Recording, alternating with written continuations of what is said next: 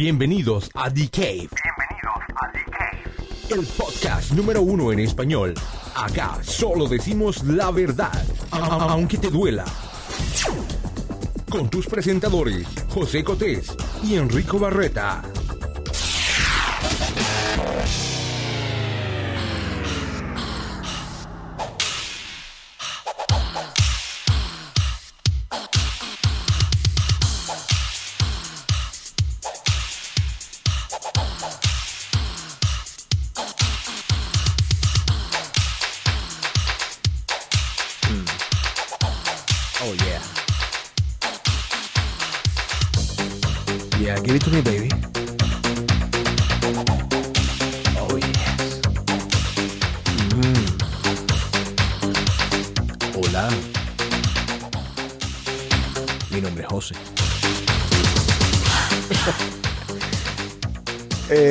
Bienvenidos a The Cave. Hoy es lunes, marzo 24 del 2014.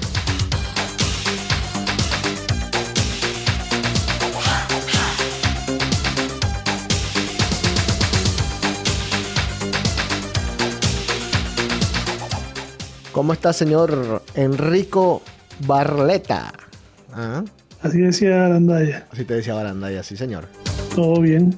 Ah, bueno, hoy estamos desde un lugar piloto para Enrico porque su computadora falló, entonces recurrimos a otros medios para poder transmitirles a ustedes como siempre The Cave. La pregunta, ¿por qué se le dañó la computadora a Enrico? Y ya va el otro con la, con la vaina. La respuesta es muy fácil, muy sencilla, está ahí. Es más fácil que entender lo que acaban de decir hoy del avión. No, es mucho No, más fácil. No, eso sí una falta de respeto. loco. Lo de Enrico fue puro porno, por seguir viendo porno a esa edad. Esa edad, eso es muy feo, eso es muy puerco. Eso lo único que hace es que le llena su computadora de virus, señor. claro está que a usted, pues, por estar viendo tanto porno, se ahorra ir a esas casas donde están las mujeres fáciles, las mujeres de la vida sabrosa. Entonces los virus no se les pegan a usted, sino que se les pegan a la computadora.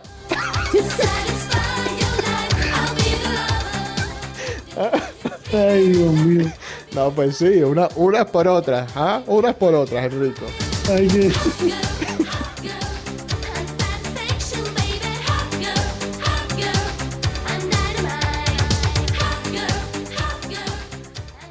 Bueno, eh, sí, yo, yo, di- yo iba a decirle al, no sé, no me contestaba el señor de, de Malasia, el primer ministro de Malasia.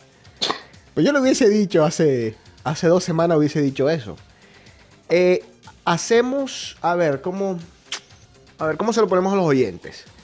Es una situación tristísima que directamente afecta a demasiadas familias, exactamente a la familia de 329 personas, creo que. Dos. 249, algo, siempre me confundo. Eh, no se debería hacer ningún tipo de, de, de- parodia, de humor, de, qué sé yo, de comentario de mal gusto. Pero es que el comentario de mal gusto, desde un principio, lo han estado haciendo los, los señores de Malasia, que nunca han entregado la noticia como es, que nunca coopera- cooperaron desde un principio, que nunca fueron claros. Y que bueno, ahora dicen, ¿sabes qué? Se cayó el avión, listo, ya. La Y manera bueno. más fácil. ¿Sabes? La salida más fácil, quizás sea la verdadera, la correcta, pero No. ¿tú crees que no? No he visto. Ahí hay algo, ahí hay algo que ellos están tapando. Yo no he visto nada. Hoy no he o sea, visto noticias. parte de una cosa que eso estaba viendo ahora en CNN. Ahora dicen que se cayó. Ok. ¿Dónde están las cosas? ¿Dónde están las pruebas? Sí, eso es lo que Se están viendo. basando en un satélite de una compañía que hoy, hablar, hoy habló el presidente y dice que tiene los chips con los data, y la altura, no sé qué, todo eso. Ajá, pero Ujú. ¿has encontrado? ¿Por qué no lo dijo hace dos meses, hace dos semanas? Creo que me dijeron por ahí que, que ese mar, ese es el mar Índico, ¿no? Tiene... Papá, eso es un show. Eso dice que tiene las peores corrientes tanto arriba como abajo. O sea, corrientes marinas y corrientes de aire. Y tiene aparte, yo no sé cuál, creo que son 14 kilómetros de profundidad, si no, si no me equivoco. ¿Sabes lo que son 14 kilómetros de profundidad? Bueno, eh, es muy triste. Es muy triste. Yo no quisiera ni siquiera estar en el pellejo de, de la No, lo que se le viene. Bueno, te iba a hablar de eso ahora, Enrico. El, en CNN, tú sabes que CNN se ha ocupado por los últimos, por las últimas tres semanas de solamente el avión. No han, hecho más, no han hecho más nada de su vida, no han pasado ninguna otra noticia que la del avión. Y entre las cosas que uno rescata fue que llevaron a un señor, a un abogado, eh, se especializa en esto, en, en aviones, en aerolíneas, en cuestiones de estas. Un abogado que eso es lo único que él hace en su vida. El hombre dice, cuando tú te montas a una aerolínea, está regido por un contrato que es internacional. Es un contrato que tiene validez en todo el mundo porque, bueno, las aerolíneas justamente viajan de, de países en países, entonces es un contrato de carácter internacional a que todos se tienen que adherir para poder funcionar. Ese contrato dice que las aerolíneas son responsables de llevarte del punto A hasta punto el punto B. Si las aerolíneas no te llevan al punto B, automáticamente ellos están incumpliendo el contrato y están, pues tú puedes demandar, tú puedes hacer lo que tengas que hacer. Quiero que lo escuchen muy bien porque hay aerolíneas que son la cagada, por no decirlo de otra manera, como por ejemplo Avianca. Cada vez que Avianca, usted señor que está escuchando, cada vez que Avianca lo deje a usted en un lugar que no es porque se les, se les da por hacer eso, te dicen no vamos a aterrizar en Barranquilla porque así sea la excusa de que eh, hay muchos vientos o el aeropuerto está cerrado o qué sé yo. Una vez no lo lleven al lugar donde usted tenía que aterrizar, ya la aerolínea automáticamente incumplió ese contrato y ya usted puede demandar. Ténganlo en cuenta, ténganlo en cuenta porque es que así es la única manera que nosotros vamos a poner estas aerolíneas a funcionar. Desafortunadamente, lo que es con la cuestión de llegar a tiempo, de, de- de demoras, de, Sí, eso es algo ya eso es algo, sí, ya eso es algo un poco más complicado. Pero yo sí escucho muchos de esos casos de que, no, aterrizamos en otro lado y de ahí nos, nos mandaron en un bus. No, no, no, no, no. Te pueden mandar en el bus que les dé la gana. Ellos ya incumplieron automáticamente el contrato. Esto fue a raíz de que estaban algunas de las personas preguntando, bueno, ¿qué pasa si no se encuentran los cuerpos? O sea, ¿qué pasa? Entonces dice el hombre, es que no importa que no se encuentren los cuerpos. A la hora, o sea, en el momento en que la aerolínea incumplió llevar a sus pasajeros a el aeropuerto de en China, ya, listo. Ya automáticamente ellos tienen que responderle a los familiares, se encuentren o no se encuentren los cuerpos. Em, yo me imagino, dirán algunos, bueno, eh, ¿quién demanda? Pues quizás ahora no, quizás ahora mismo es el dolor, quizás ahora mismo la incertidumbre. Yo me imagino que algunos todavía pensarán que sus seres queridos están vivos, secuestrados en algún lugar. Eh, pero mientras eso pasa o cuando eso pase, cuando ese dolor pase y cuando ya la realidad se ponga donde es, pues me imagino que alguno dirá, ¿sabes qué? Bueno, sí, ahora hay que, hay- ahora hay que demandar, esta gente tiene que, que pagarnos, esta gente tiene que No, ya- ellos van a comenzar. Olvídate, o sea, no más parte de la manera como lo hicieron. Mensaje de texto. ¿Un mensaje de texto qué cosa? Ellos, el gobierno de Malasia mandó mensajes de texto No. anunciando lo que había pasado. O sea, que es lo que están criticando la insensibilidad. Ellos mandaron mensajes de texto a todas las a todas las familiares de las víctimas. No, es increíble. Es- no, se, se han lucido los de, los de Malasia. ¿eh?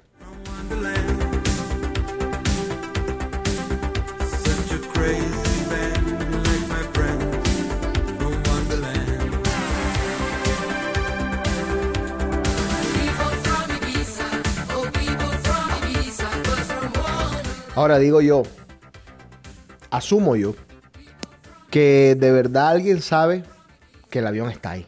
Asumo yo. ¿Tú te imaginas, Enrico? ¿Tú te imaginas? Vamos al Yo no escenario. creo. espérate, Mira vamos. qué casualidad es que precisamente hoy, cuando ya van a acercarse a las... ¿Qué horas eran aquí? Eran las 6 y 29, sí, porque son 12 horas de diferencia. Suspendieron suspendieron lo que iban a hacer, o sea, lo que, que iban a llegar al sitio donde... Pues eso está a 1300 millas de Perth en En Australia. sí. Suspendieron por la porque el mal tiempo. Qué casualidad. Ahora yo te digo una cosa.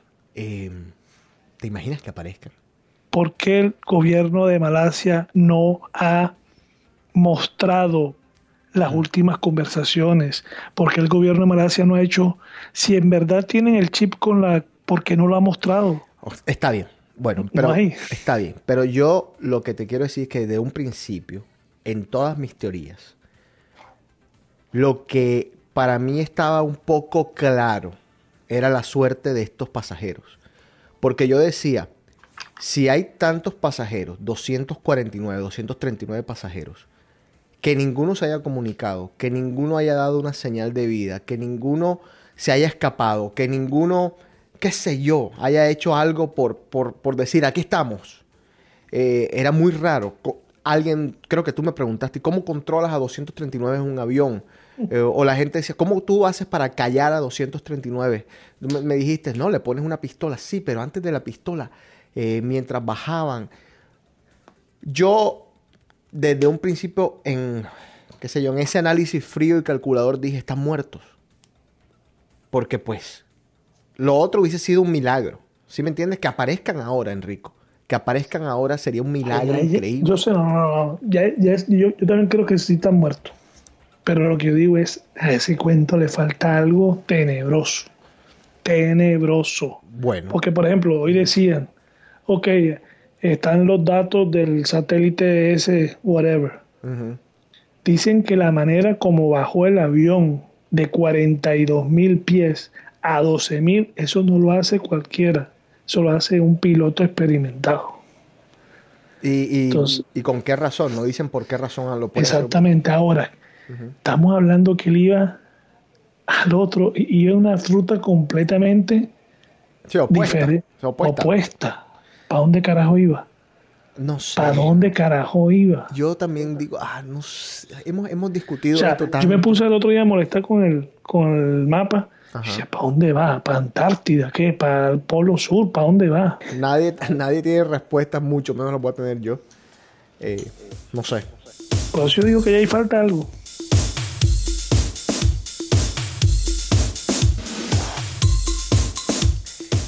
Se meó los pantalones Juan Manuel Santos.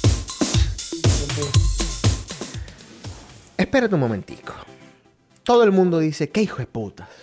Qué hijo de puta reírse. José, el man tiene un problema, José. Perdón. Dios ni quiera que nos pase eso a nosotros. El man tiene problema de la próstata. No, y la, la próstata cuando, cuando sí. nos empieza a crecer, tenemos incontinencia urinaria. ¿Incontin qué?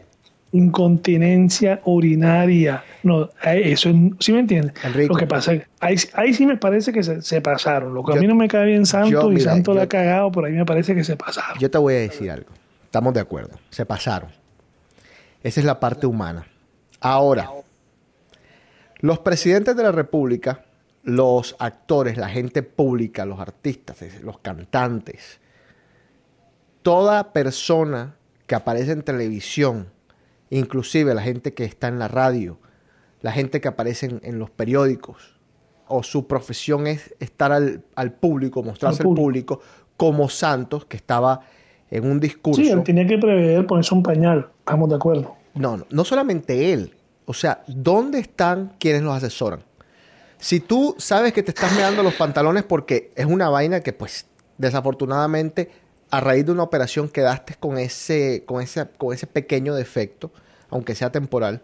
Si tú sabes esto, número uno, que te vas a poner un pantalón blanco o un pantalón kaki. Solo a él se le ocurre. Bueno, y número dos, ¿dónde estaban los que te asesoraban? ¿Dónde? Bueno, entonces, ¿qué pasa? Tienes que ahora pagar las consecuencias.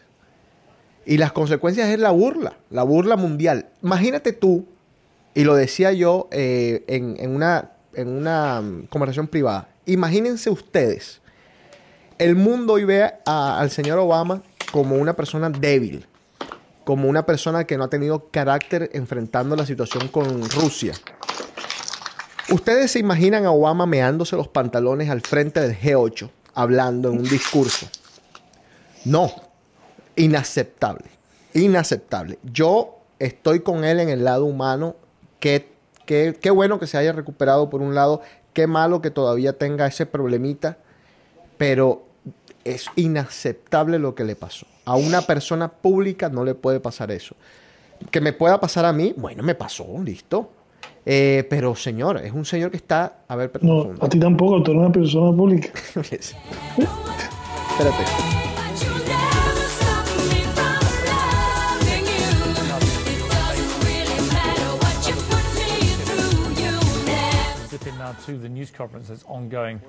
Dios mío.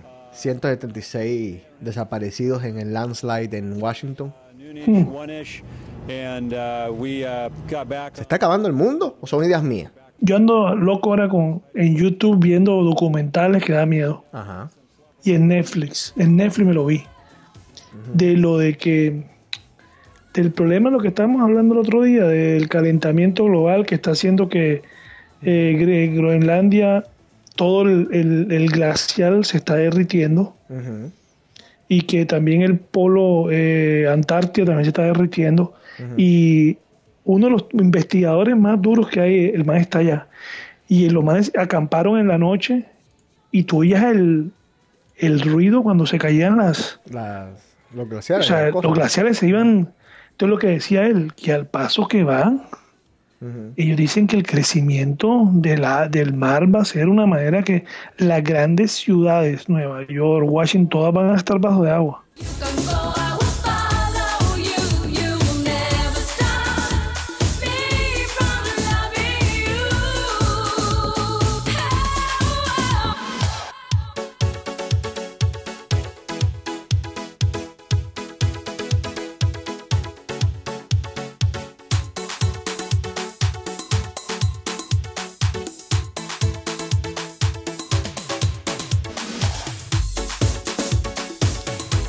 Quiero mandarle un abrazo a un seguidor de, de The Cave que se llama Martín Cedillo. Pero lo traigo a... Colación. Porque me cagó la vida al mismo tiempo. Con lo que lo quiero. Con lo que lo quiero hoy en día. Por ser oyente. Me cagó la vida, Enrico. Porque me, me mandó... Acuérdate que la semana pasada hablamos de los misterios. Y él me dijo, eh, ¿nunca escuchaste el misterio de Josué? Se complicó. Y yo de miércoles, ¿cómo así el misterio de José? De Josué. Em, voy a hacer un resumen corto. Y deja de estar. Ay, ¿Por qué, está- qué estás partiendo? Resumen corto, eso me preocupa. No, no, no. Esto va a ser corto porque voy a, voy a poner un pedacito del clip. Para que más o menos entiendan. Me preocupa que yo no voy a dormir, que eso a eso me refiero. Josué hizo un pacto con el diablo. Y a cambio pidió algunos favores. Tú sabes, como todo pacto con el diablo. Pidió dinero, pidió algunas otras cosas. Obviamente eh, dicen que el diablo te cobra bastante caro. Eh, Josué llegó a, llegó a matar a su abuela. Y esto conmocionó a México. Esto estamos hablando de hace años ya. La primera persona que entrevistó a Josué, eh, Juan Manuel se llama el Sainz, entabló una relación con, con- este señor, con Josué, a raíz de esa entrevista. Él, él tenía un programa de radio que se llamaba La Mano Peluda. ¿Te acuerdas de La Mano Peluda cuando nos decían, te vas a ir a La Mano Peluda? Bueno, tenía un programa de radio que se llamaba La Mano Peluda. Pues en ese programa fue donde José, Josué llamó por primera vez, contó su historia, entablaron una relación y algún tiempo después la televisión, a raíz de todo de, este- de- esta entrevista, se formó pues un cuento alrededor de Josué y, la gente le llamó mucho la atención todo esto y fue de mucho interés. Bueno, la televisión se metió en la mitad y algún programa le dijo al señor eh, Sáenz, vamos a entrevistar a Josué, acompáñenos, etcétera, etcétera. Para cortarles el cuento un poco, Josué se entrevistó. Después de la entrevista se murió el señor Sainz. Tam- dicen que se murió por influencia de algunas fuerzas externas. Uy, no. Llámese diablo si quiere. Al camarógrafo le ocurrió un accidente y al otro entrevistador, al entrevistador de la televisión, también le ocurrió un accidente que casito le cuesta la vida. Esto por esa, por esa curiosidad, por esa entrevista. Josué ya se sacó al diablo, se lo lograron sacar y tienen que buscar en YouTube la historia entera. Hay dos partes, dos pedazos que tienen que buscar. El primero es la original, cuando él llama por primera vez a la estación de radio, cuando cuenta su historia.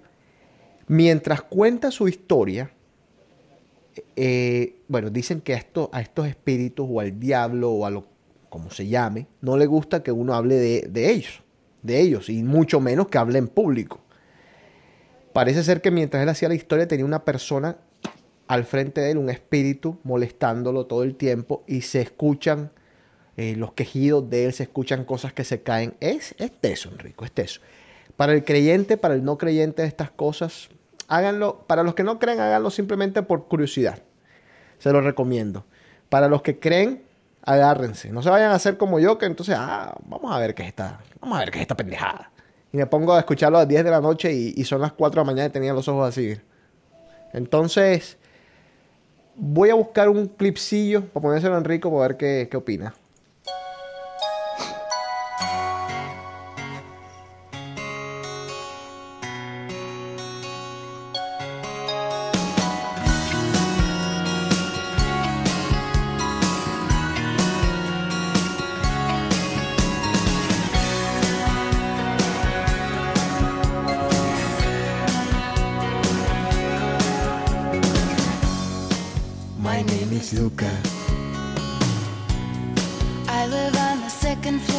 My name is Juan Lucas.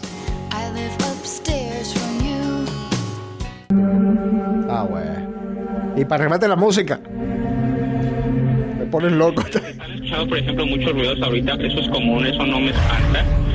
Eh, lo que me espanta es lo que trae en la mano. ¿Qué trae en la mano? No, espérate. Oh, por Dios, soy so much Oh, no, no, no. El aterrorizado protagonista de esta llamada fue localizado por el equipo de Extra Normal después de nueve años de vivir inmerso en un mundo de opulencia y de terror. Mí me dijeron que cuando yo viera eso, me iba a morir. Ah, no. En el año 2002, cuando Josué Velázquez se dio cuenta de que era demasiado tarde para salir de su suplicio, contactó a Juan Ramón Sáenz a través de su programa de radio en busca de ayuda, y aquella aterradora llamada se convirtió en la evidencia más espeluznante de lo que pudo haber sido un contacto con el demonio. Casi una década después de que Josué diera a conocer las atrocidades Ah, bueno. de sus actos, el No, aquí se comienza. No, normal déjate logró joder. y viajó para que él mismo nos relatara todo lo acontecido desde aquella llamada. Para concedernos esta entrevista, Josué nos pidió que se realizara en medio del agua a bordo de una embarcación y además de ello nos pidió la presencia de un personaje. Sabemos que Juan Ramón es una persona importante que ha ayudado en todo tu proceso y también queremos agradecerle a Juan Ramón que nos acompañe para ayudarnos a platicar más tranquilamente contigo para que tú te sientas... Bueno, no, no, vamos a. Ahí ya tienen más o menos ustedes una idea de lo que está, lo que, de lo que tienen que buscar en YouTube. Pueden buscarlo bajo el caso Josué completo. Ahí salen varias versiones. Hay una versión que es sin comerciales, recomendada, y la otra es la, el caso Josué nueve años después. Pueden buscar esas dos. Aquellos que pues les interese y aquellos que no quieren dormir. Le puse más atención. Una de las situaciones más graves de lo que ocurrió con Josué es que él hizo con conocimiento de causa Ese señor que está hablando es el que se murió. Un, un- un trato, un pacto muy fuerte y muy poderoso. Él se instruyó muchísimo. Lamentablemente se instruyó muchísimo con un ser de oscuridad que no mencionó. Bueno, ya vamos nombre. a. En aquella ocasión, Josué relató a Juan Ramón Sáenz el motivo por el cual decidió adentrarse en el mundo del satanismo. Eh, a la edad de, de 14 años, eh, mi familia entró en una crisis económica severa. Perdimos cuanto teníamos. Empecé a buscar. Ay, Dios mío. Bueno, eh, ¿qué, estamos, qué estamos diciendo, Enrico? No, nada. Enrico, ¿qué es, eso, Dime. que, qué es eso que tienes atrás tú?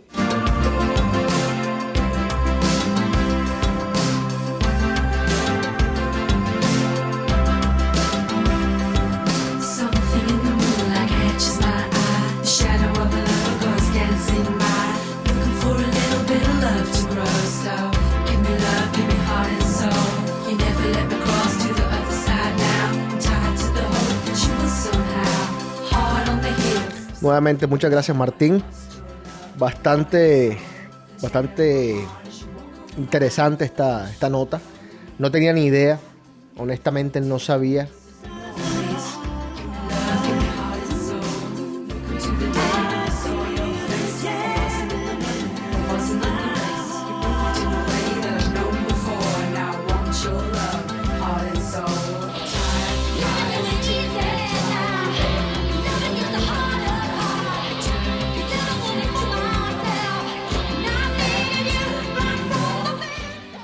Murió hoy el actor James Reborn.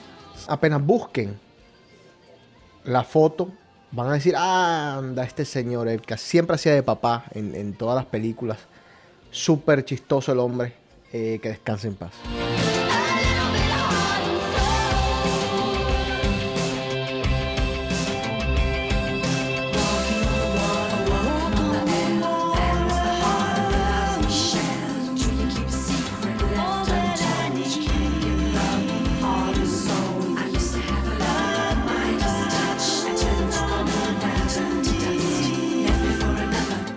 Yo aplaudo que, que una de las modas o que las modas sean positivas para el ser humano.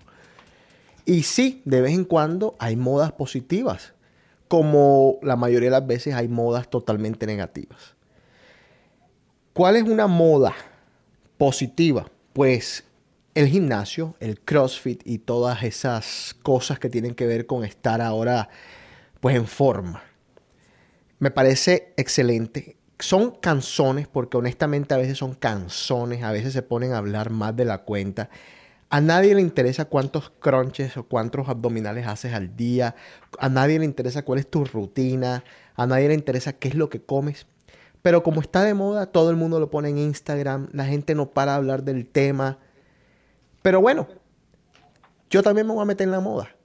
Pero desde otro punto de vista.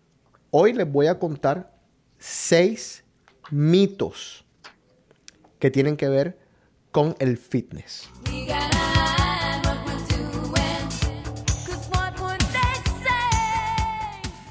También te voy a decir cuáles son las cuatro señales que indican que debes estar soltera si eres mujer. Pero vamos a comenzar con Enrico que dice tener algo del sexo que también a ustedes les encanta. A ver, cuéntame ahora qué fue lo que, lo que pasó, lo que encontraste. No, no, no, no, sino que estaba leyendo en, en una revista que están haciendo, hicieron un estudio de, de los matrimonios, Ajá. de qué le gusta a la mujer casada. Exclusivamente a la casada. Exactamente. Entonces, por ejemplo, ellos comienzan con que Con la plata. el, ave- el averaje de hombre casado, Ajá. la edad está en los 38 años. Ese es el veraje del hombre casado. Eh, sí, Se te pasó el barquito, ¿eh? ya se nos pasó hace rato. Ah, se, no, se nos pasó. Bueno, dale. Ah, ya porque tú estás en el combo del otro lado. sí. Eh, que lleva casado menos de 5 años. Ajá. Te dicen que el porcentaje de hombre que a esa edad ya, ya se ha divorciado es el 17%. Y el porcentaje de, ese- de hombres a esa edad con hijos, 74%. ¿A los, ¿A los qué? ¿A los 38? Sí. Ok, 74%. Wow. Ajá, dale, sigue. Entonces dice que uno de cuatro hombres dice que está casado con una mujer que es fuera de su liga. O sea, Out of the league. Lo que Ah, sí. una mujer que nunca pensaron y uno de cuatro. ¿tú alguna vez saliste con una mujer así? Yo sí. ¿Sí? ¿La conozco? Claro. La conozco, a ver. Claro que tú la conoces. Yo nunca pensé que se iban a fijar en mí. Es más, hasta pensé que me estaban tirando los perros y pues estaban borrachas. ¿Puertorriqueña? No, no, no, no, no, Y eso fue en tu apartamento, Pero ¿dónde? en la playa, en Bello Horizonte, ¿te acuerdas? Miércoles. Espérate ahí. Oye, José Rafael, Espérate, por favor. Espérate, espérate, tengo que pensar. Yeah, baby.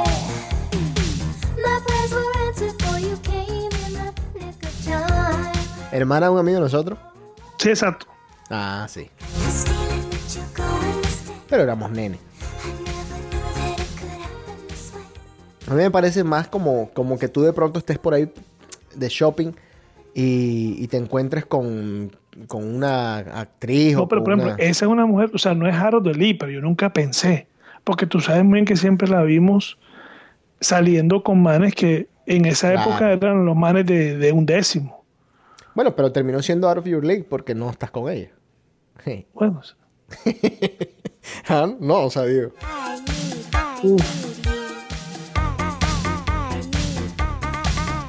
Tú perdona, ¿no?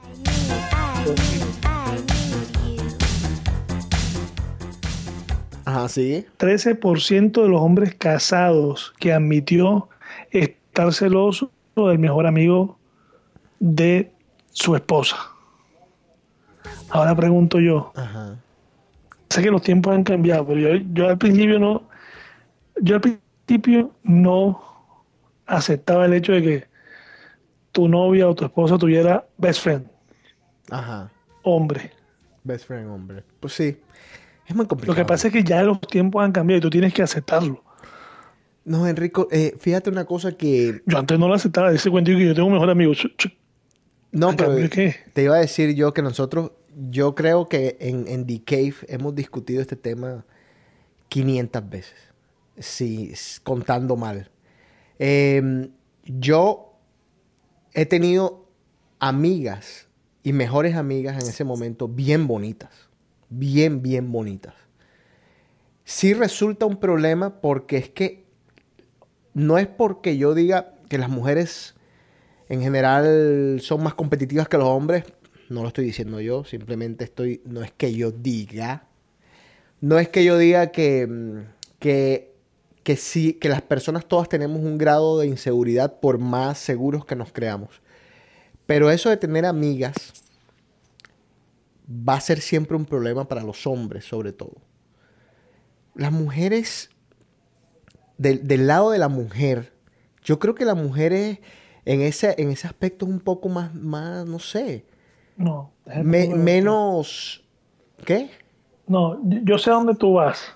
Sí. O sea, yo... Tú vas al lado de que, de que el hombre va a tener más tentación. Loco, eso es mutuo. El día que tú estés de pelea, que tu mejor, el mejor amigo de ella, no, la consiente y el consentidera en consentidera pasa lo que pasa. Bueno, pero yo te pregunto.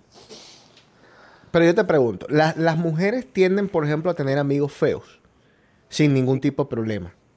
Eso no les importa a ella al momento de meterte cacho. Está comprobado que tú no necesariamente... No, es que es así. Sí, o sea, pero- yo te digo una cosa, yo no, yo no me las tiro de Brad Pitt ni nada. Ajá. Pero con los que a mí me metieron cacho, por ejemplo, no va loco, falta de respeto. Con los que te metieron a ti, cachos. Falta de respeto, o falta de respeto. Enrico, ¿cuántas veces te han metido cachos a ti en tu vida? no sé, déjalo así. Pero falta de respeto. ¿Te han metido más de cinco cachos? No. Casi cuatro.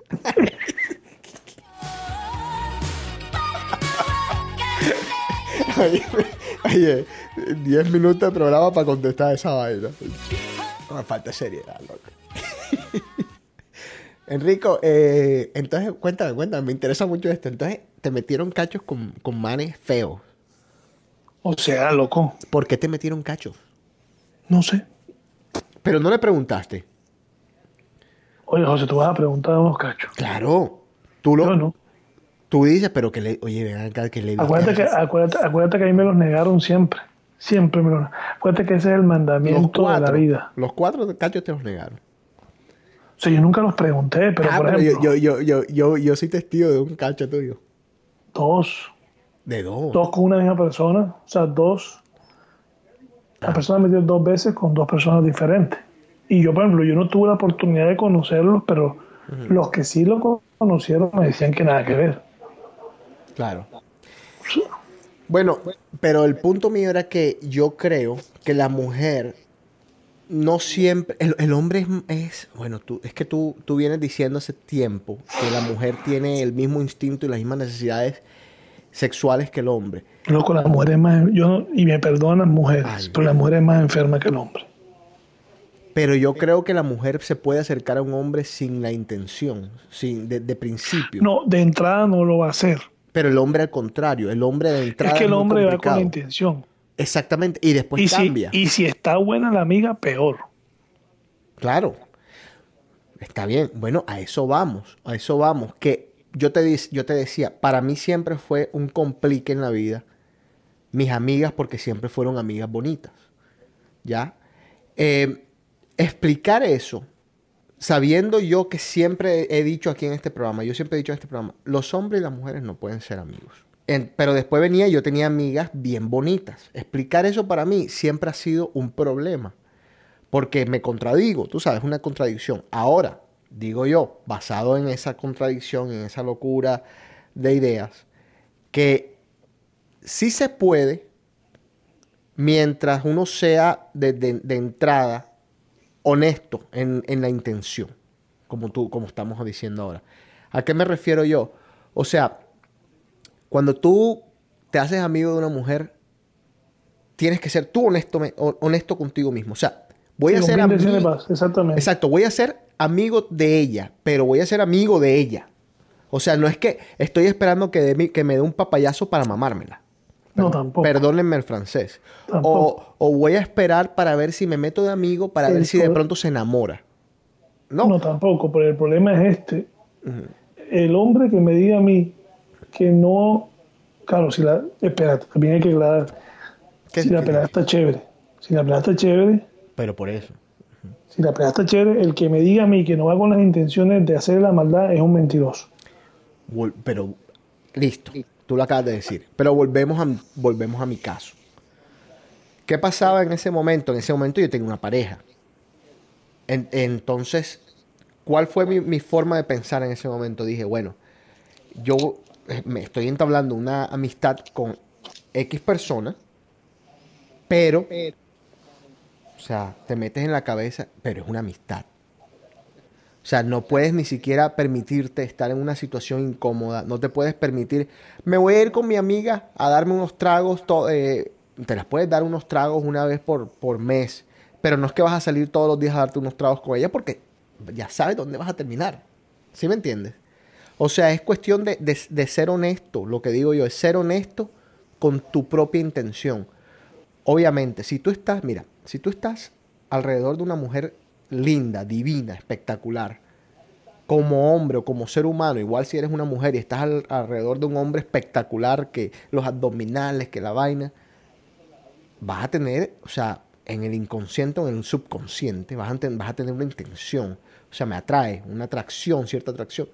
Pero si eres honesto con tus sentimientos y dices, ¿sabes? Bueno, eh, esta persona puede estar muy linda, lo que tú quieras, pero esto no es lo que yo, si me entiendes, no es a lo que yo voy, pues quizás, ¿sí me entiendes? ¿O no crees en eso tú? Es discutible.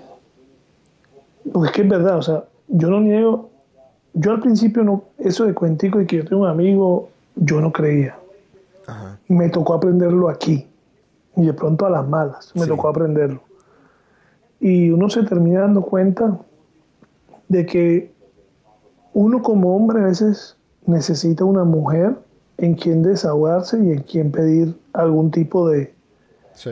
de, de advice, de, de- de consejo, de, porque yo no lo niego, o sea, me pasó y, y fue cuando caí en cuenta que sí, o sea, tú tienes que tener una amiga, Sí. o sea, que, que, que, que te pueda guiar, porque las mujeres no es que sean predecibles, pero se conocen, manejan el mismo patrón. Sí, sí, sí, sí, totalmente de O acuerdo. sea, sí. si yo me pasa algo y te lo digo a ti como hombre, de pronto tú me vas a decir, tú eres marica, mándala con mondada. Uy, qué Porque feo. es así. Perdón, disculpe, me emocioné.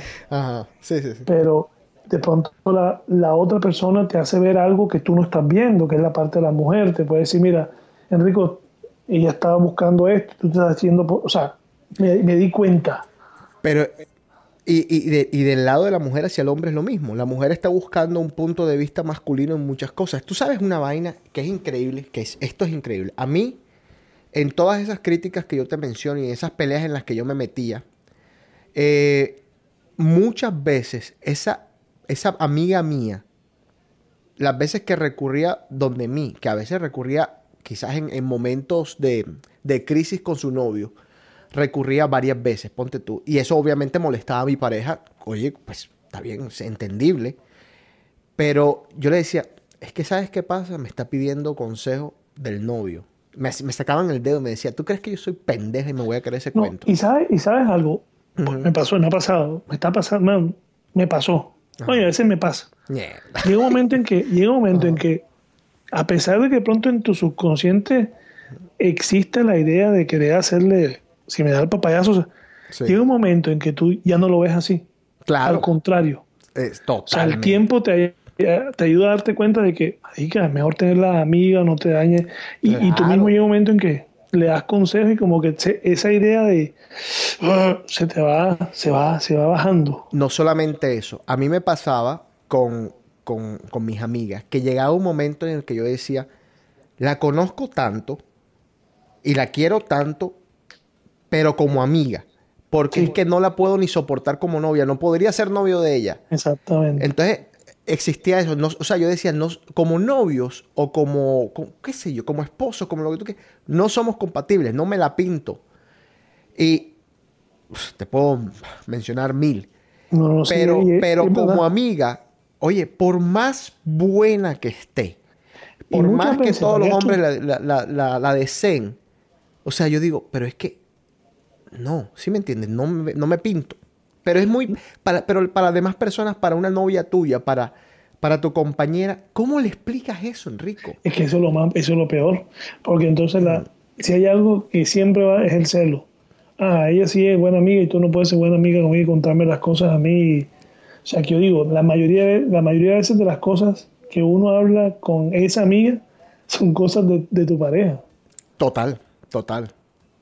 No, no, no. Es sencillo. Es que es un complique salvaje. Bueno, a ver.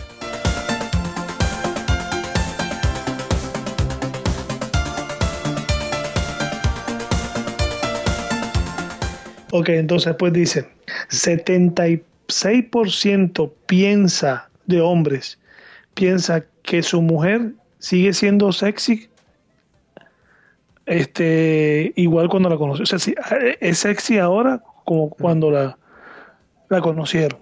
76%. Yo te pregunto, Enrico. Ahí va. Cuando. No, pero espérate, es suave. ¿Qué es lo primero que comienza en tus relaciones a bajar, a disminuir? ¿Qué es lo primero?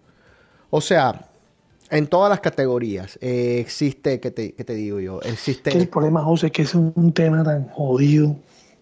Porque me he dado cuenta de esto. Tuve la oportunidad de vivir con alguien. Ajá. Y no viví, viví tres años y medio. Y en la convivencia diaria no es fácil. Sí, obvio, sí. No es fácil porque aunque tú, aunque tú quieras, caes en la rutina. Aunque tú no quieras, caes. Por X y circunstancias, sea que tu trabajo o lo que sea, caes en la rutina. Y el problema es ese, de que, que es lo que yo veo ahora con los matrimonios de ahora. Los matrimonios de ahora, es la, la gente ya se aburrió, no me chao, adiós. Sí, no hay una lucha como antes. Ya. ¿Qué pasa? Lo primero es que aquí creo yo, a mí a veces a mí es, papá, es que, que tú llegas a la casa y, y de pronto tú quieres ese, esos cinco minutos de soledad. Sí. Que no los entienden a veces las mujeres. No los entienden tampoco los hombres. Exacto, eso es mutuo. De que tú quieres llegar y tirarte en tu cama y, y acostarte a ver lo que tú quieras y esa vaina es jodida. Y yo creo que eso es lo que, lo que, lo que lo primero que se va perdiendo, se va perdiendo esa no independencia, pero esa ese momento de soledad que uno a veces uno quiere. Bueno, espérate un momentico. Vamos a hacer una pausa porque acabas de tocar un tema del que yo voy a hablar ahora mismo.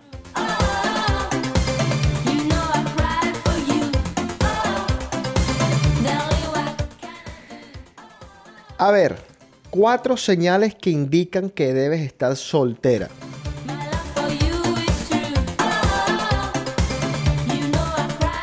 Señal número uno, si él controla lo que tú usas. Por ejemplo, si quiere ahora decirte cómo te debes de vestir, eso es controlarte lo que usas.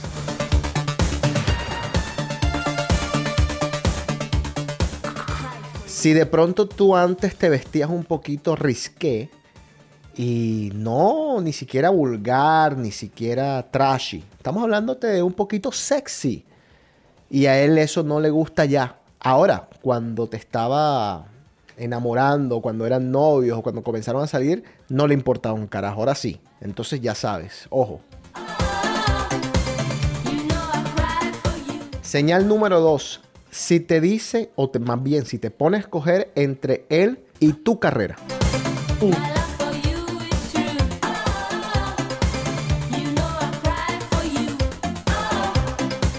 Si consigues el trabajo de tus sueños, quédate. Quédate con ese trabajo. Si es una amenaza para ese man, entonces ya sabes lo que tienes que hacer. Salir de ahí. Y obviamente no seamos extremistas, porque alguna va a decir, ah, pero yo quiero ser stripper. No, tampoco. O sea, estamos hablando de cosas de la vida real. Si de pronto tu trabajo es algo soñado, totalmente soñado, y él no te apoya, por ejemplo, y conozco una persona, y esto es un caso de la vida real. Ella quería ser actriz. Y este hombre dijo, si tú vas a ser actriz, no vas a estar conmigo. Eso que te quede claro. Y ella dijo, perfecto, no estoy contigo.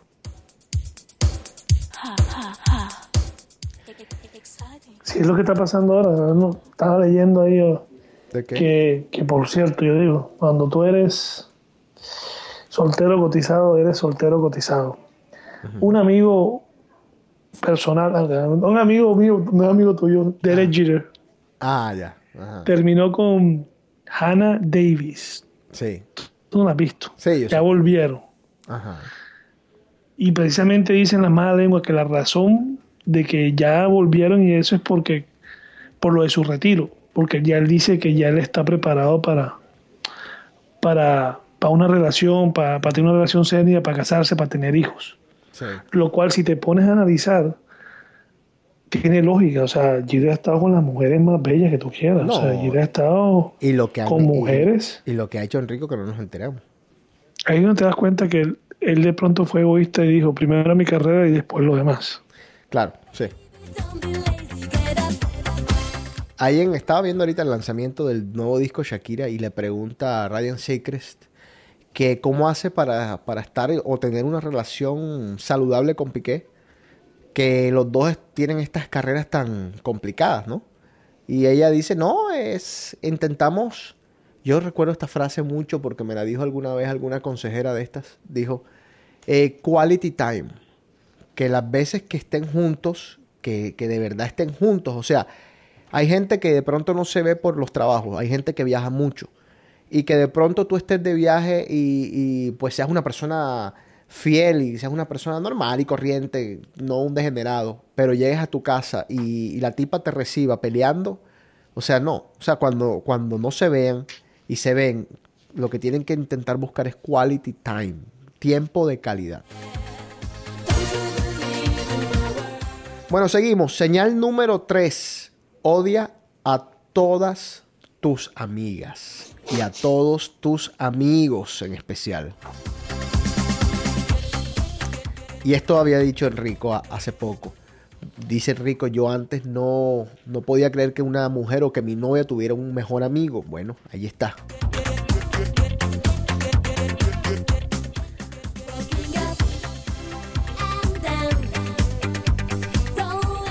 Ahora, yo me pongo en el, en el- en el lado de la mujer, Enrico, hablando de ese tema de nuevo, que este es un tema que vamos a tener que traer mujeres acá para poderlo discutir. Vamos a traer a, Tatiana para discutirlo bien.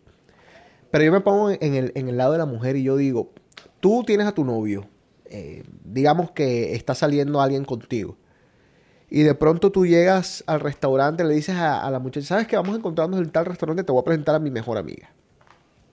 Y llegas tú con esta mujerota.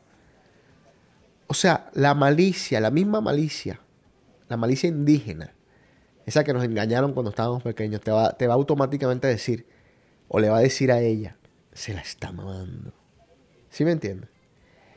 Qué complicado es para las mujeres y para los hombres entender que una persona que de pronto es algo atractiva o sumamente atractiva, eh, no necesariamente tiene que ser una amenaza para tu relación.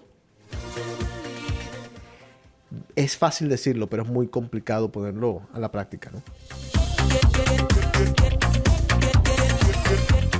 Y señal número cuatro, por la que debes de estar soltera, es que es posesivo.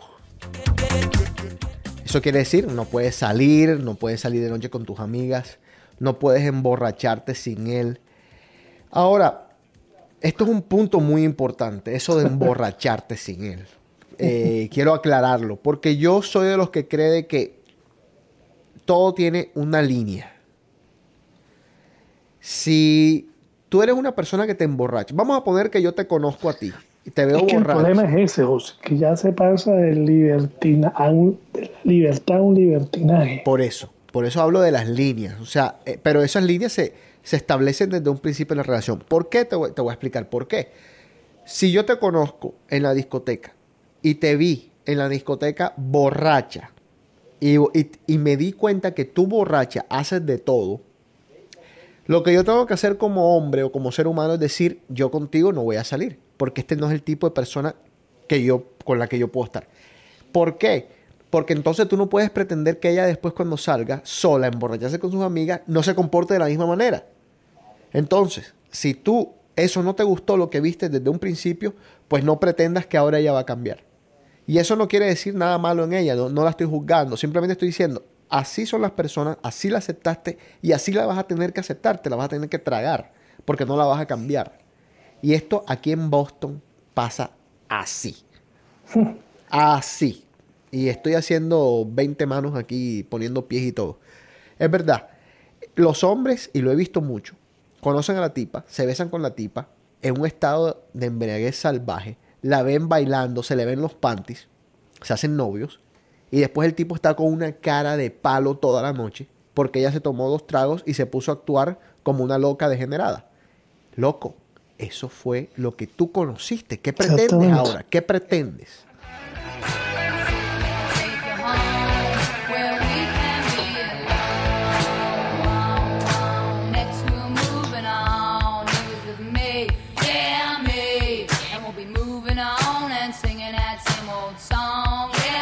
Bueno, Enrico, con ese paréntesis, seguimos con el tema tuyo. Ok, otro, entonces vamos. Te hace, el otro es, qué aventuroso son los hombres. Ajá, uy. Se refiere a que dice que el 70% de los hombres casados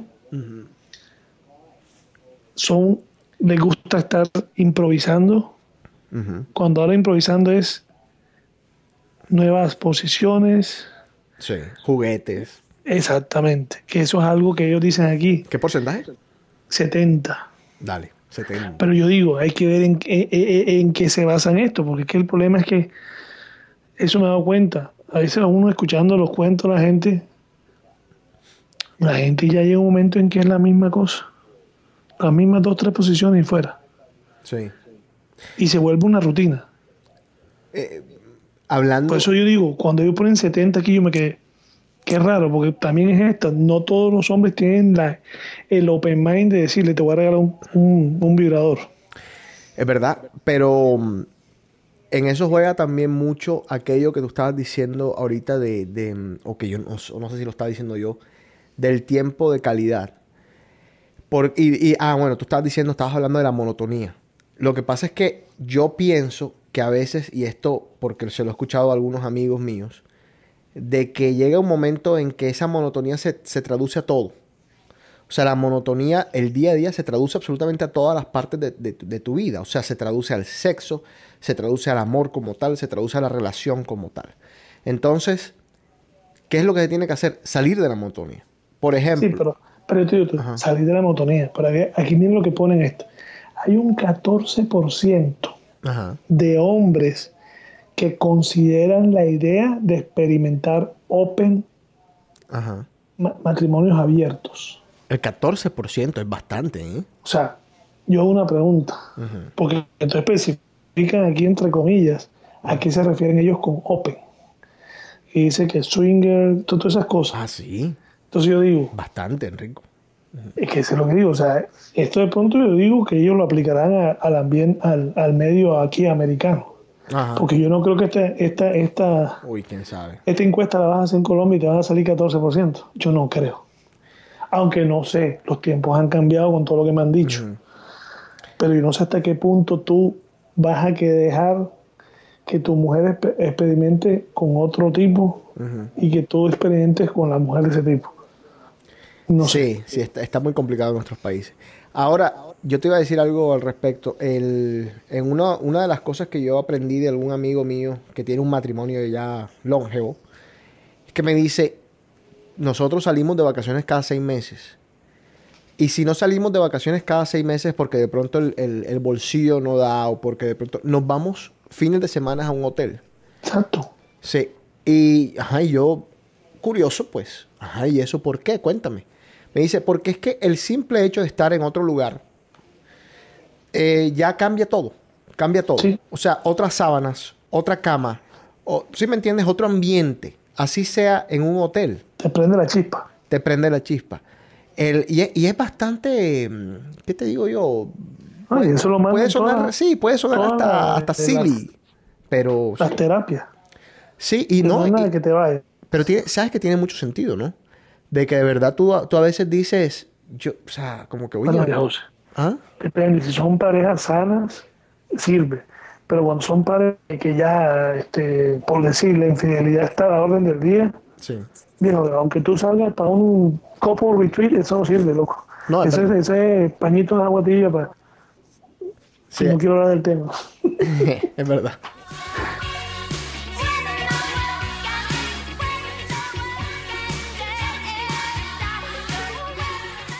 Bueno, seguimos, dale. Seguimos, hay otro entonces. Y dice que los- el, el hábito porno de los hombres. Te dice, 45% de los hombres casados mira porno con sus parejas.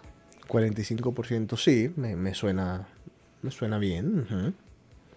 Entonces dice, 40% dice que la mujer no le gusta ver porno. Sí. Bueno, lo que pasa, Enrico, y aquí, aquí yo creo que, que hay que hacer una... mucho la educación, yo no sé. No, pero hay- tabú. Yo digo, es que, es que el sexo es un tabú. Espérate un momentico, hay que O hacer sea, yo una no yo no me la tiro de mister, mister, mister, mister, pero yo digo, si algo le agradezco a este país, Ajá. es eso.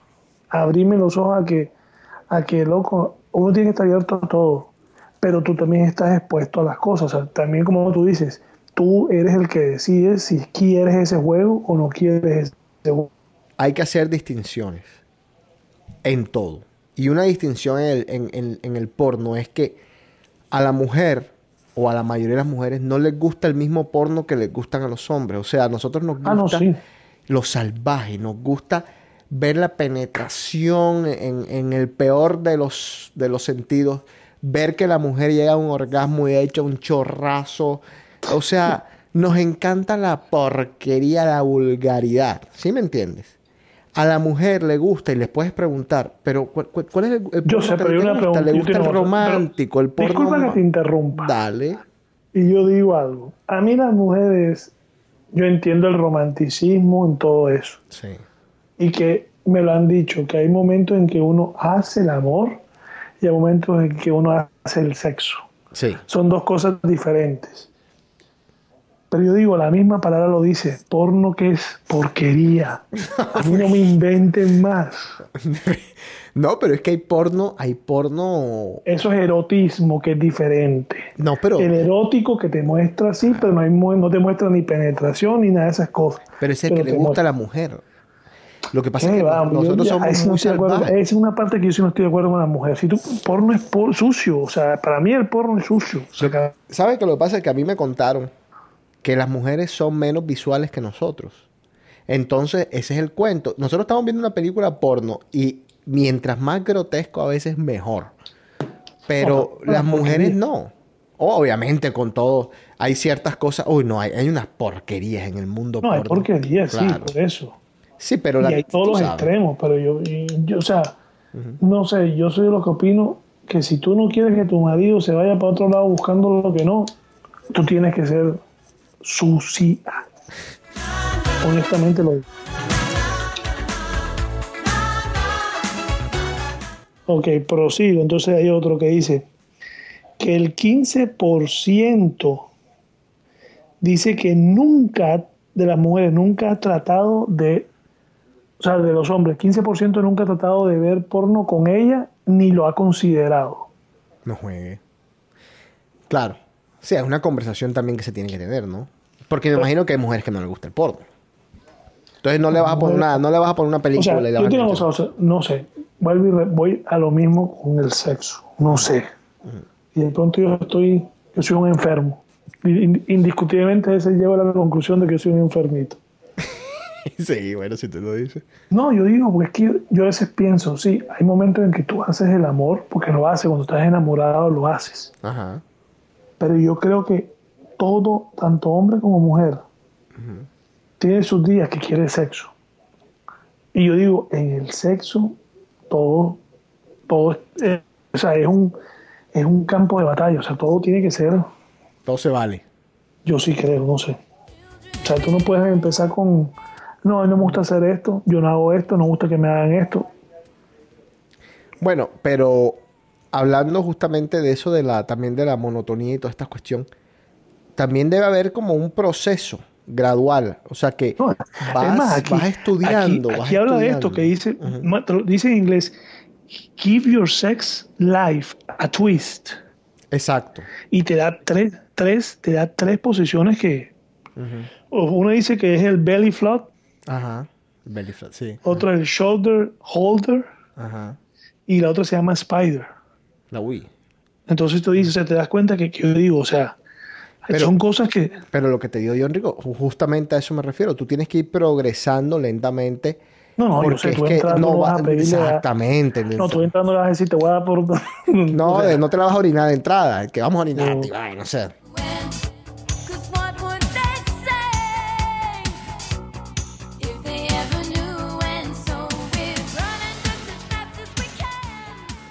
Prosigue. Ok, otro. Entonces dice que, que, le, que en este estudio también dice que considera que le cuentes a tu pareja tus fantasías. Bueno. ¿Cómo así tu fantasía? Que me gustaría, o sea, fantasías que uno tiene en su cabeza. Sí. Porque dice que eso va a ayudarte en tres cosas. Una, que va a construir más el... ¿Cómo se dice? señora? Tú puedes que a veces se me olvidan las palabras en español. Sí, el trust, Ajá. La confianza. la confianza, porque le estás contando a, a tu pareja tu- tus fantasías. Segundo, Y si tu a fantasía es comerte a la, a la mejor amiga de ella. si aquí lo dice, no, no, no, aquí se la cosa tan- no, yo no No, sé. ah, no. Pero aquí dice, por ejemplo, que dice, si tú tienes un- una fantasía de comerte Kate Upton, díceselo. Ah, ¿sí? Sí, aquí lo dice. Pero eso es, bueno, pero me imagino que es relacionado a gente imposible, ¿no? No sé, no necesariamente, porque aquí lo explica que también que la fantasía producen que, la, que tu pareja piense y quiera complacerte de una u otra manera eso. Pero, o sea, el pero- hecho que tú le cuentes, Pero si mi fantasía es comerme, comerme a Kate Upton, ¿cómo mi pareja me va a satisfacer en eso? Se puede poner una peluca de rubia, alguna vaina. Ah, bueno. Y, y se pone a comer así el fin de semana hasta que aumente 25 libras y sea como Kate Upton. Sí, porque, ojo, porque si le dices a tu novia, tu novia es una flaca y tú le dices, no, tengo una fantasía de comerme una gorda, ojo que se va a poner a comer, ¿eh? Y si te engorda. Y después la echas por gorda.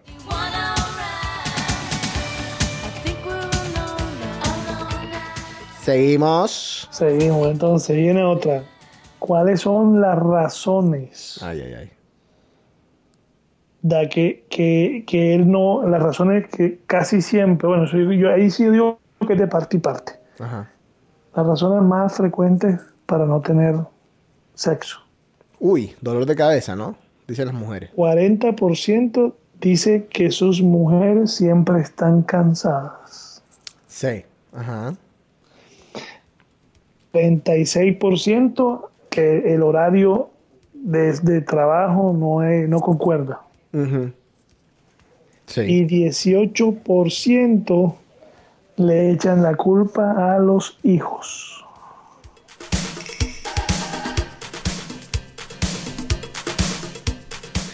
¿A ti te echaron ese cuento alguna vez de que tengo dolor de cabeza o estoy cansado? No. ¿Nunca? No.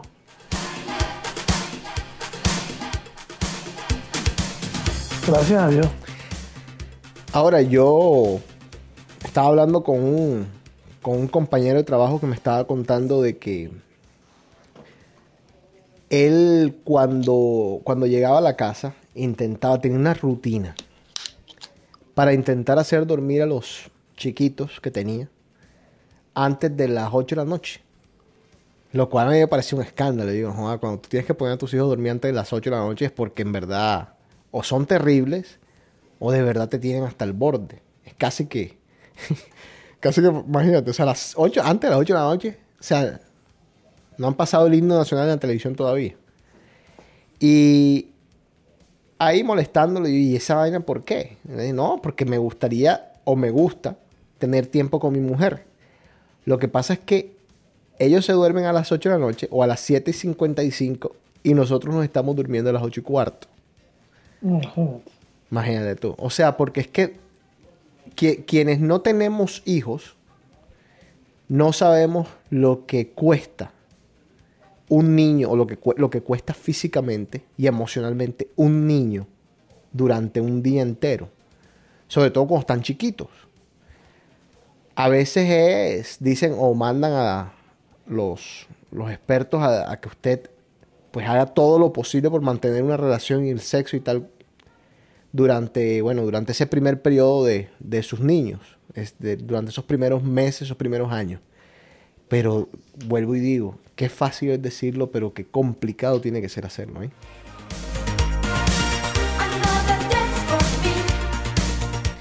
Y lo de el cansancio, y esto lo digo por experiencia propia, yo a veces sí digo, estoy fundido, fundido. Me toca la puerta Kate Upton y no, no puedo, Enrico, no puedo. O podré. ¿Ah?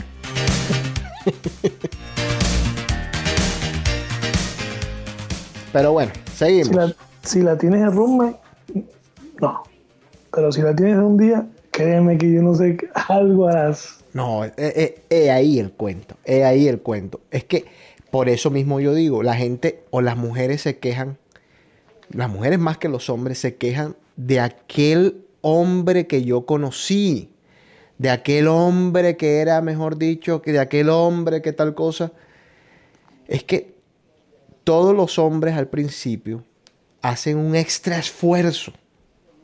Entonces después creen las mujeres, desafortunadamente, que así son todo el tiempo. Y no, hicieron un extra esfuerzo. O sea, hicieron un extra esfuerzo por, por salir del trabajo, qué sé yo, más temprano o, igual de tarde, pero tener energía para, para estar con ustedes, llevarlas a cenar, enamorarlas, hacer esto, ir para acá, ir para allá, ir para allá. Ya una vez se casan o, o, o tienen ya una relación más seria, entonces como ya no tienen que hacer ese extra esfuerzo, esté bien o esté mal, ya ustedes decidirán, pues, qué sé yo, no, no, no existe como que esa, ese empujón que se necesita, ¿sí me entienden? No sé. Seguimos, Enrico. Entonces dice, hacen una encuesta de las fantasías, con quién las mujeres fantasían más. Opa. Ajá. Se dice 46% con una extraña, Ujú. 21% con una celebridad, 17% con un coworker Opa. y 16% con un hombre casado. Son bandidas, ¿eh?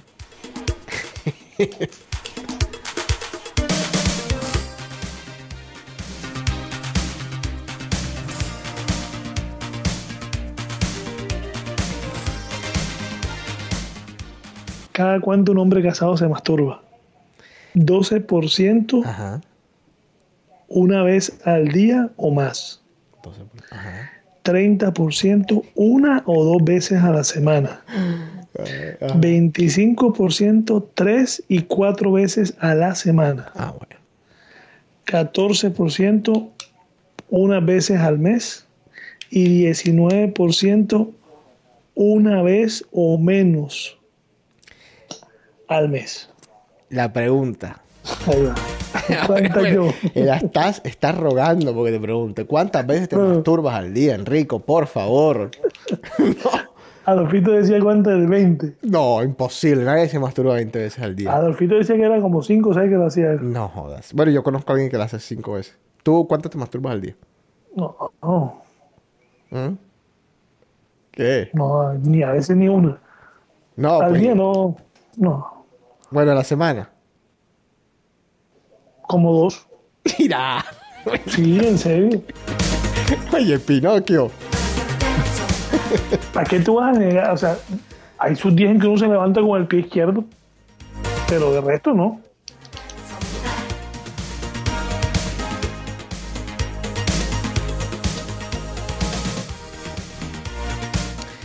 Vamos a hacer una pausa en este tema tan interesante que nos trae Enrico. Y les voy a contar un poco de esos mitos, esos mitos que son importantes que escuchen porque es que a veces nos estamos haciendo daño a nuestro propio cuerpo creyendo que nos estamos haciendo, por el contrario, un Uy. favor. Estos mitos que tienen que ver con el gimnasio, con el fitness. No, hablando de eso, este, este fin, esta semana salió en el Miami Herald, aquí, un editorial que dice, el estrés está asociado a seis de las causas de, de muerte, problemas de corazón, cáncer, problemas de pulmones y la cirrosis. Increíble. Y una vez dice, o sea, pues, digo, que ellos recomiendan de que lo de, lo de, lo de que hagas yoga, que hagas meditación, que salgas a montar bicicleta, o sea, que te distraigas, que tomes 20 minutos de tu tiempo, te olvides del mundo y te dediques a ti nada más. Pero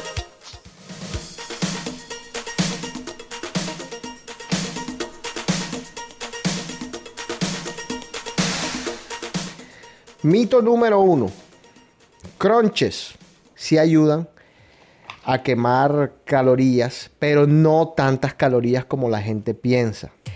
¿Cuáles son los ejercicios que de verdad sí ayudan? Esos ejercicios de, de todo el cuerpo son como por ejemplo los planks y los bridges. Los planks son aquellos donde te pones así en las dos manos hacia abajo.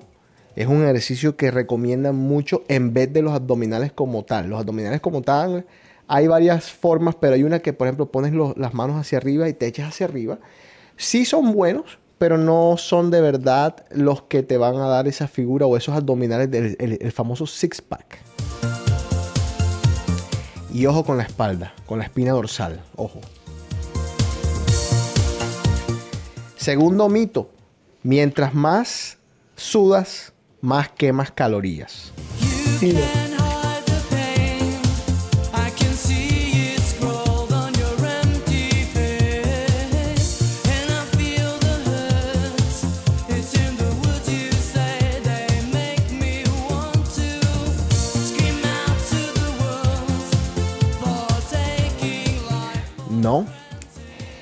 No crean que porque están sudando como unos cerdos quiere decir que están quemando calorías.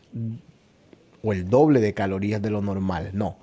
El sudor es una reacción biológica que depende de una o una respuesta biológica que depende de muchos otros factores. Entonces, si hoy estás sudando más de lo normal, eso no quiere decir que estés quemando muchas más calorías que siempre. Mito. Correr es malo para tus, Enrico, rodillas. rodillas. No. En un estudio se demuestra que la gente que corre y la gente que no corre pueden sufrir de las mismas enfermedades a nivel de rodilla. Ahora, lo que sí yo noto mucho y sobre todo en gente que, que apenas está comenzando a hacer ejercicio es que corren de manera incorrecta. Entonces hay que aprender a correr. ¿Cómo se aprende a correr? Bueno, búsquense videos en YouTube que para eso están. No me puedo parar aquí a enseñarles porque no me están viendo. Yo tampoco creo que sé.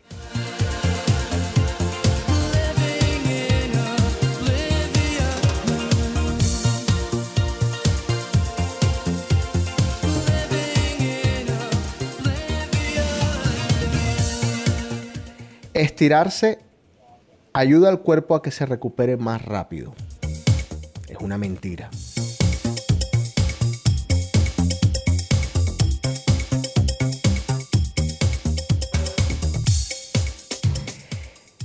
Sí es bueno que se estire. Es bueno porque pues quizás uno se siente mejor, quizás evite algunas lesiones, pero eso no quiere decir que el cuerpo se recupera más rápido o que eso lo vaya a ayudar a que se recupere más rápido. Así que ya lo saben.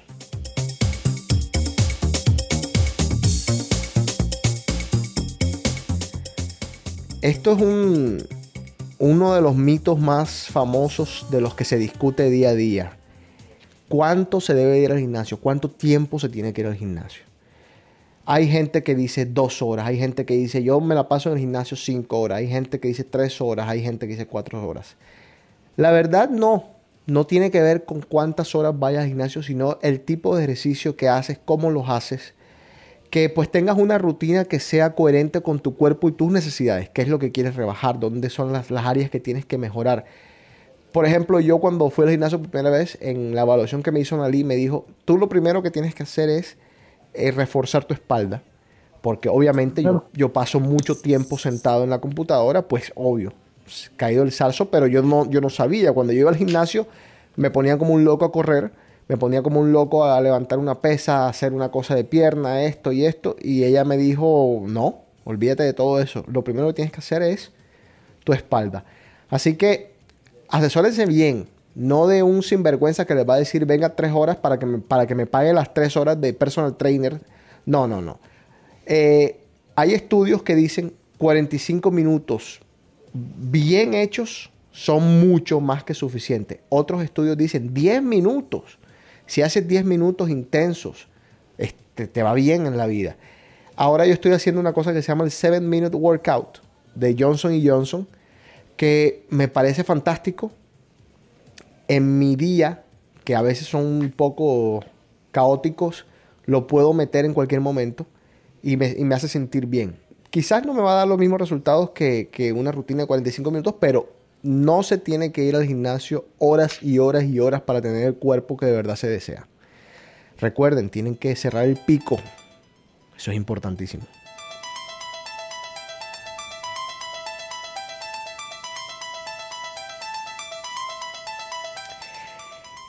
Y en, este en esta misma nota hay otro mito. El mito de tengo que ir todos los días al gimnasio. Mentira. Es importantísimo, importantísimo como ir al gimnasio los días en los que no vas al gimnasio. Son los, los que se llaman los rest days. Son cruciales.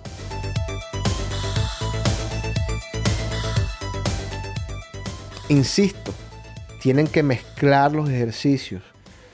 Eso sí, de que hoy voy a hacer piernas y mañana voy a hacer brazos, sí funciona. Eso es lo que tienen que hacer. No pueden hacer piernas todos los días, brazos todos los días. Y vuelvo a lo mismo, asesórense. Ahí, cuando voy al gimnasio, cuando iba al gimnasio, no estoy yendo al gimnasio, veía gente que, que hacía ejercicios que lo único que estaban haciendo era que se iban a lesionar. Eso era la única garantía que tenían. Entonces tienen que asesorarse, tienen que leer o tienen que, pues, yo sé que lo- los- los personal trainers, los entrenadores personales son excesivamente caros aquí en los Estados Unidos.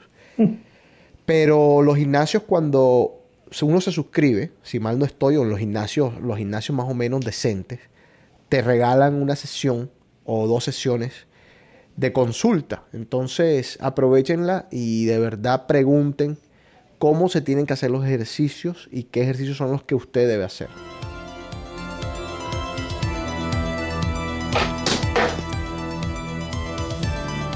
Eso que escucharon fue el teléfono de Enrico. ¿Qué pasó? ¿Se rompió? Sí. Mira, dale.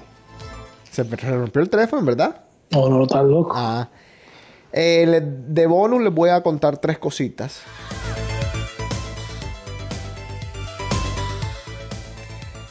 El sueño, dormir lo importante que es dormir. Cada semana hay un estudio nuevo que te dice y que te asegura o que más bien te confirma lo importante que es dormir y dormir bien. Y el dejar de dormir también te causa que ganes peso. ¿Ok?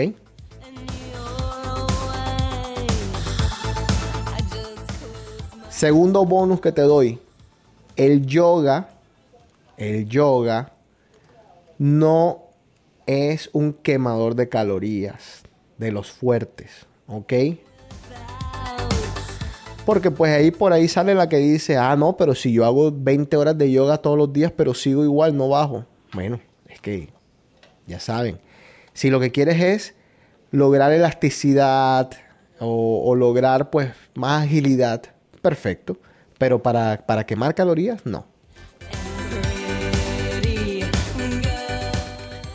Y por último, el último bonus que te doy, Enrico. Tú que te vas al gimnasio a levantar pesas para ponerte así como, como grande. No, no solo basta con eso. Proteínas, asesoramiento de nuevo. Y otras cosas son las que te van a garantizar eso. Pero no, si el simple hecho de levantar pesas, no, no te lo va a asegurar. ¿eh?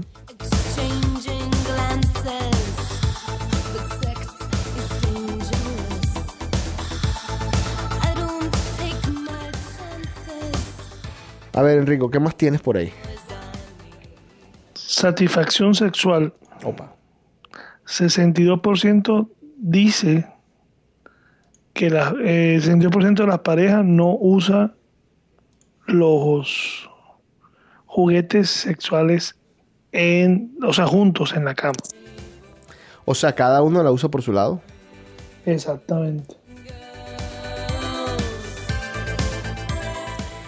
Yo no sé por qué, pero tengo la impresión, y corríjanme los oyentes si me equivoco, de que en nuestros países todavía existe esa percepción de que si la mujer está usando un juguete sexual es porque tú no la complaces.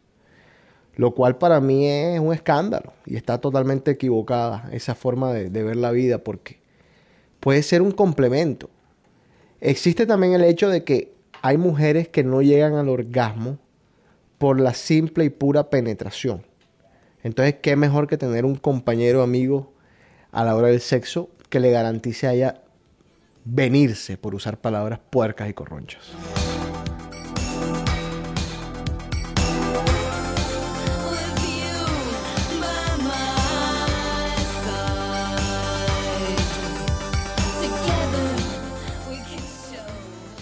¿Seguimos, Enrico? Y dice que un 83% de los hombres dice que no le molestaría que, que la mujer lo usara con él. Aquí en los Estados Unidos. Exactamente. Yo dudo mucho que eso sea en Colombia. Y, y- y me imagino que estas nuevas generaciones. Yo conozco generaciones que no está permitido usar un, un objeto sexual. ¿eh? Nada, ni, o sea, ni pasa por la, por la cabeza. Tanto para el hombre como para la mujer. ¿eh?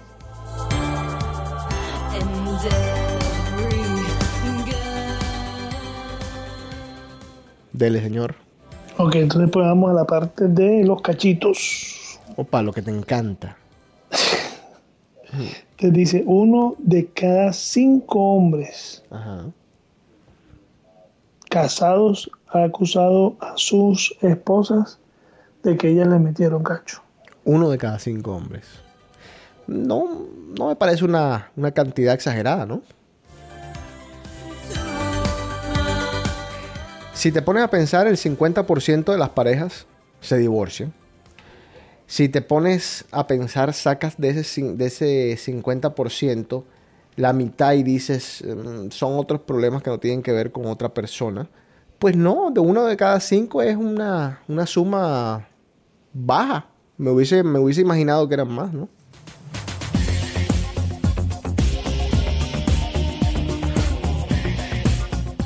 Dale. 26% de los hombres casados admitió haber metido cachos. 26% nada más admitió. Sí.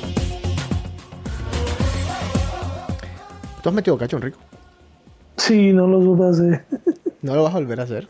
No lo supe hacer. Ah, no lo supe, la verdad que te pillaron, sí.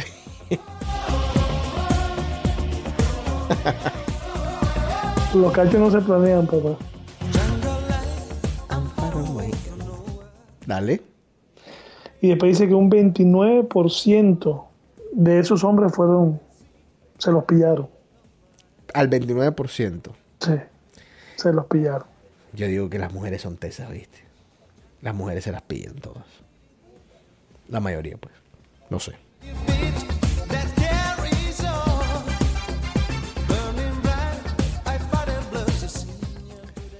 Y lo último de que hablan aquí, que esto sí dije yo, "Mm, vamos a lo de último. Que dice que dentro del. Ah, te expliqué lo de las posiciones y eso. Dice que otra cosa que, que, que, que alimenta, que, que, que, que ayuda, es el tri. ¿El qué? El trío. Sí, señor. Un trío. Pero yo no, yo no creo que eso sea tan factible.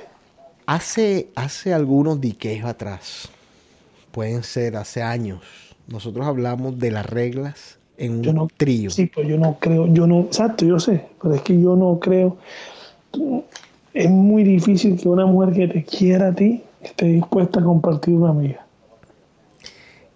Pero fíjate, justamente. Ni tú, ni- no, ni- por eso, espérate, espérate. Justamente, justamente quería que dijeras eso porque es que a eso, a eso iba yo ahora.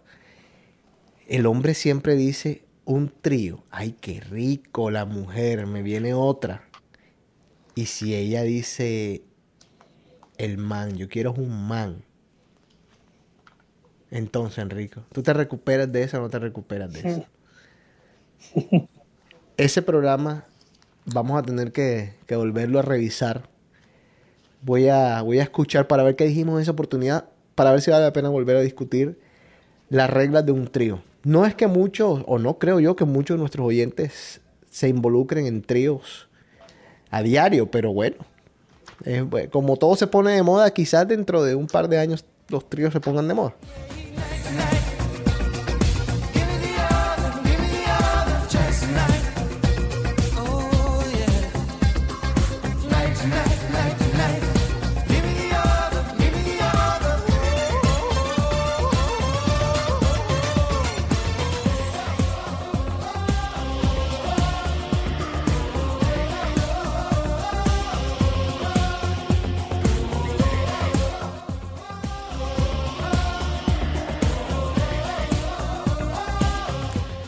La cosa en Venezuela como que se complica. Después de tanto, de tantas semanas que hemos estado hablando de- del avión y más nada, nos descuidamos por completo y, y lo único que llega de Venezuela son noticias de, de gente asesinada, una mujer embarazada, un soldado, eh, alguien que pertenecía a la televisión. En fin, las cosas como que siguen por allá graves, mientras que nosotros estábamos casi que distraídos por otro lado con este cuento de- de- del avión acá. Igual en Ucrania, eh, yo dije acá que Ucrania ya se había perdido hace tiempo, que esto no tenía reversa. Sí, no hay marcha atrás. No, no hay marcha atrás. Ucrania es de Rusia, punto, como dijo Putin. Y al que no le guste, bueno, que mira a ver qué hace con su vida. El problema ahora es que yo creo que aquí no termina la cuestión. Putin seguramente va a buscar más, porque hay ciertos lados o ciertas tierras de Ucrania que también le interesan. Eh, hoy lo sacaron, en una de las sanciones lo sacaron del, del G8 a Rusia. No sé cuán, cuál importante para él sea eso. Eh, esas sanciones económicas se pueden ver de distintas maneras. Y quién sabe si de verdad le afecten o no le afecten a, a un país oye, que, vivió tanto tiempo en, el comunismo. Obviamente tiene otras relaciones internacionales, otras relaciones económicas internacionales distintas a las de esa época, pero hay que ver, de pronto es un país que se, so- se sostiene a sí mismo, así que, ¿quién sabe? ¿Quién sabe qué estará pensando este señor? Y en ese tema estaba, ahora que Enrico dice que, ha estado o está dedicando su vida a ver documentales, te recomiendo un documental de Chernóbil. Te voy a mandar el link, le voy a ver si le pongo el link a los, a los, a los oyentes aquí en, en mi página, en el Facebook o en el Twitter. de un señor que yo hace mm, años no conocía. Digo hace años porque apenas lo acabo de conocer hace dos años y, fascinado con todos sus temas, que es Iker Jiménez, que siempre lo menciono acá en el programa. Ellos hicieron, en uno de los archivos de Cuarto Milenio encontré un estudio, un estudio periodístico de Chernóbil. Y estaba hablando con, con Osvaldo, el amigo mío que estaba por allá por Rusia, que nos contaba en, el chat que, que la novia de él tenía varias, varias, varios amigos y amigas que tenían una historia que contar de Chernóbil. Eh, nosotros que, que estábamos tan lejos, que estábamos en nuestros países lejísimos, por allá por, por Sudamérica, lejísimos de Rusia, quizás nunca entendimos, nunca de verdad entendimos ni comprendimos lo que pasó en serio en Chernóbil. Y es más grave y fue más grave y sigue siendo grave porque eso, aunque ustedes no lo crean, todavía no está controlado. Eh, a Chernóbil o la planta de Chernóbil le pusieron encima como un dom Ujú. Para que, pues, si llega a pasar el, si- el- si- el reactor está ahí. el reactor está vivo, está ahí. Lo que, lo que hicieron fue taparlo ya en cemento y se acabó. Exactamente. Tú sabes que para poder vivir en esas tierras se necesitan 20 25 mil o 26 mil años para Así, poder hay un, volver a hay un vivir. ahí. programa de, en, no sé si en Discovery, ¿no? que es el de los, de los tipos esos que van como unos cazafantasmas. No sé si lo has visto él. El más fue Chernobyl y estuvieron ahí toda la noche y eso y, y dice que las, o sea, lo mostraban porque todo eso que, que lo que se veía, se veía mucho, mucho espíritu. Sí. La actividad, la actividad de espíritu y de alma animal, los tipos durmieron ahí. Tuvieron que pedir un permiso especial porque le tomó ahí la radioactividad un poquito y todo eso. Y los tipos se quedaron ahí, en la noche estuvieron con sensores y con todo eso. Eso está en Discovery. Voy a, voy a buscarlo. Y, y te digo, Está eso.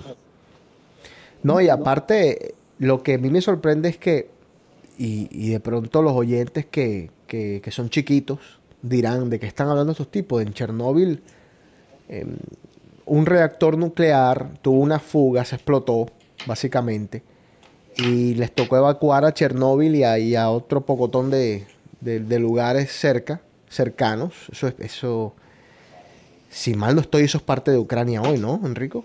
¿O de Rusia? Sí, de Ucrania, ¿verdad? sí, por ahí.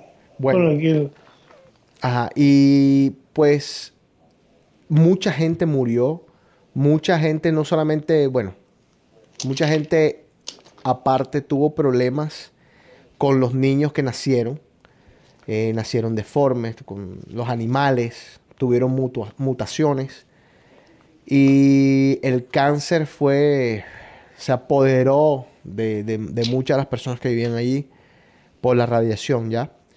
Eh, fue una tragedia impresionante y tienen que pensar de que era un- una época en, en donde las noticias no volaban tan rápido como hoy en día y en donde Rusia no dijo lo que estaba pasando, sino días, días después. Entonces los países europeos que estaban cerca eh, estuvieron en inminente peligro, pero pues no, no tenían ni idea.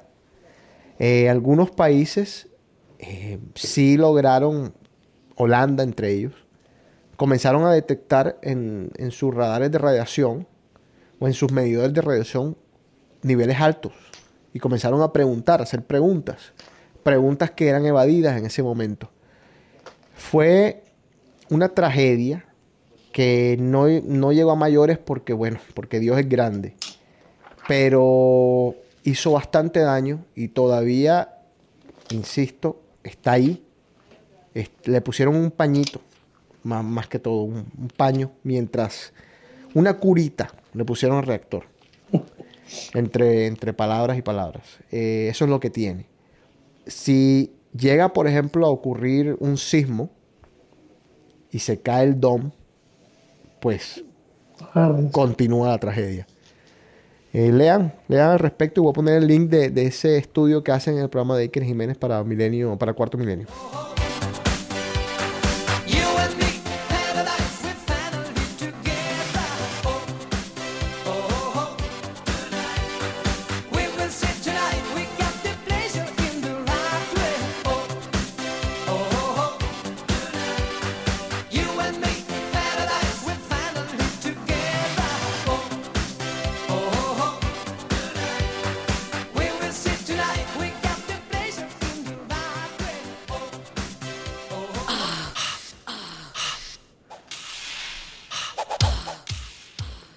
Hoy pura música ochentera.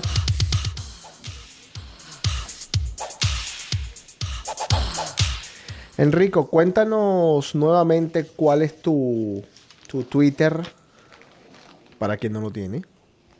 Enrico B, 1934. ¿Tú tienes Vine, Enrico? No.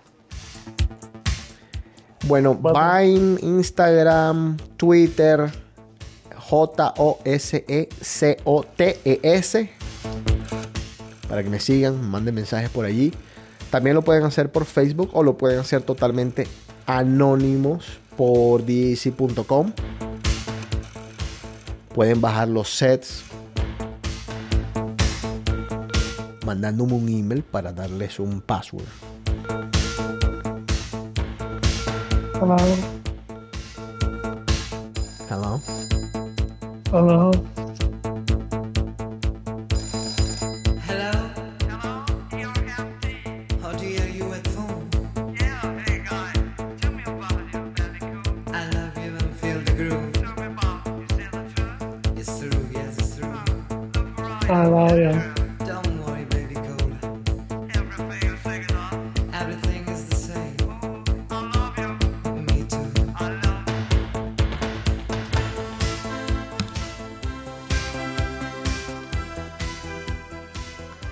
Bueno, Enrico, nos pasamos de piña. Nos pasamos de programa. Eh, gracias a todos los oyentes. Sigan mandando sus mensajes. Enrico, ¿algo que decir? Ah, hagan el bien y no miren a quién. Ay, Dios mío. Ese no es el de Chéverísimo. Chao, gente. Se les quiere. Y nos vemos pronto.